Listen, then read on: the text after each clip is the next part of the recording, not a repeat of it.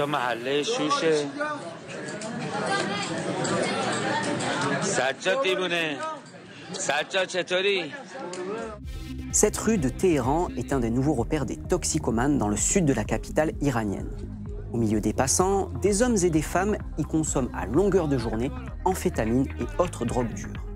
Cette vidéo, un plan continu de plus de deux minutes, est symptomatique de l'explosion de la consommation de drogue en Iran, où le nombre de toxicomanes a augmenté de 50% en 10 ans. En cause notamment la négligence des autorités et la crise économique que traverse le pays, explique notre observateur.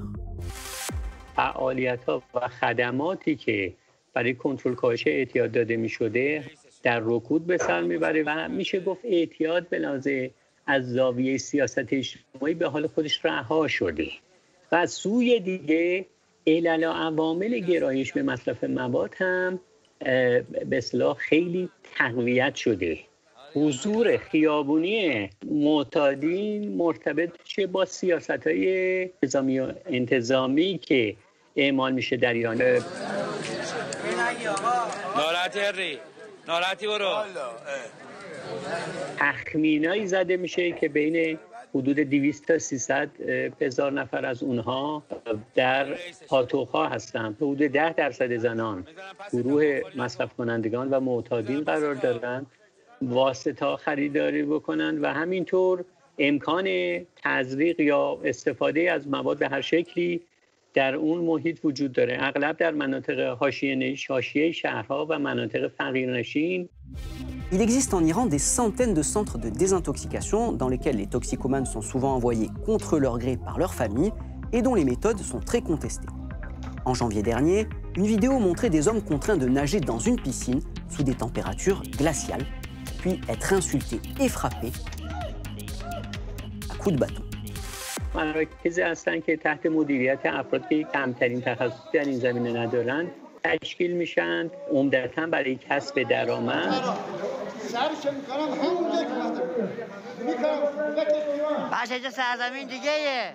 روش های کاملا متفاوتی رو برای درمان اعمال کنن که اغلب واجد هیچ گونه پشتوانه علمی زندان به برای معتادین مواد مخدر که در لیست سازمان زندان ها نمیاد. بسیار پایینه. معتادین در خیلی سخت نگهداری میشن از لحاظ تغذیه یا امکانات دیگه در حداقل ممکن هستند و به همین دلیل هم بعد از سه ماه تا شیش ماه از این مراکز آزاد میشن و دوباره بلافاصله برمیگردند به خیابان ها L'Iran est voisin de l'Afghanistan, un des principaux producteurs de drogue au monde, et en 2020, les autorités iraniennes ont saisi 1150 tonnes de drogue, un record mondial. Mais cela n'empêche pas les consommateurs de s'y procurer des doses de drogue dure à des prix très abordables.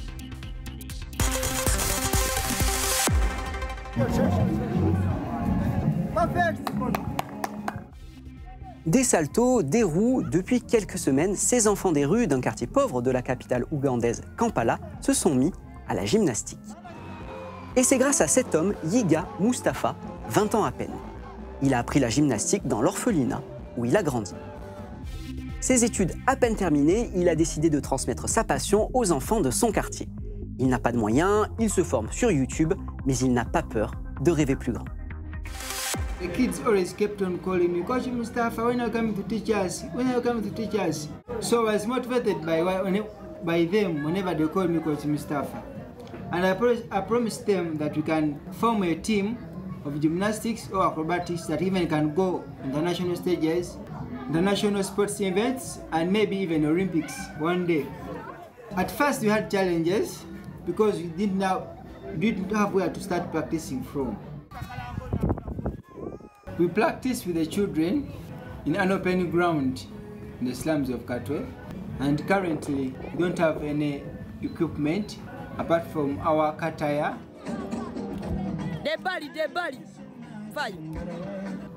We have kids from 3 years to 13 years. These kids come from the community from the streets, refugee camps. Through gymnastics, the kids are kept busy all the time, improving their skills. And this prevents them from getting involved in bad peer groups, drug abuse, domestic violence. In Uganda, people have a negative thought about gymnastics, but we want to break this myth by practicing so hard with the few resources that we have and even have a national team soon to represent Uganda in the Olympics one day. Si vous souhaitez soutenir l'initiative de Yiga Mustafa, n'hésitez pas à le contacter via la page Facebook Kataka Gymnastics Club. Voilà les observateurs, c'est fini pour cette semaine. Si vous voulez écrire à notre rédaction, tous nos contacts sont à l'écran. Envoyez-nous vos photos et vidéos amateurs et peut-être que le prochain observateur de France 24, ce sera vous. À très bientôt.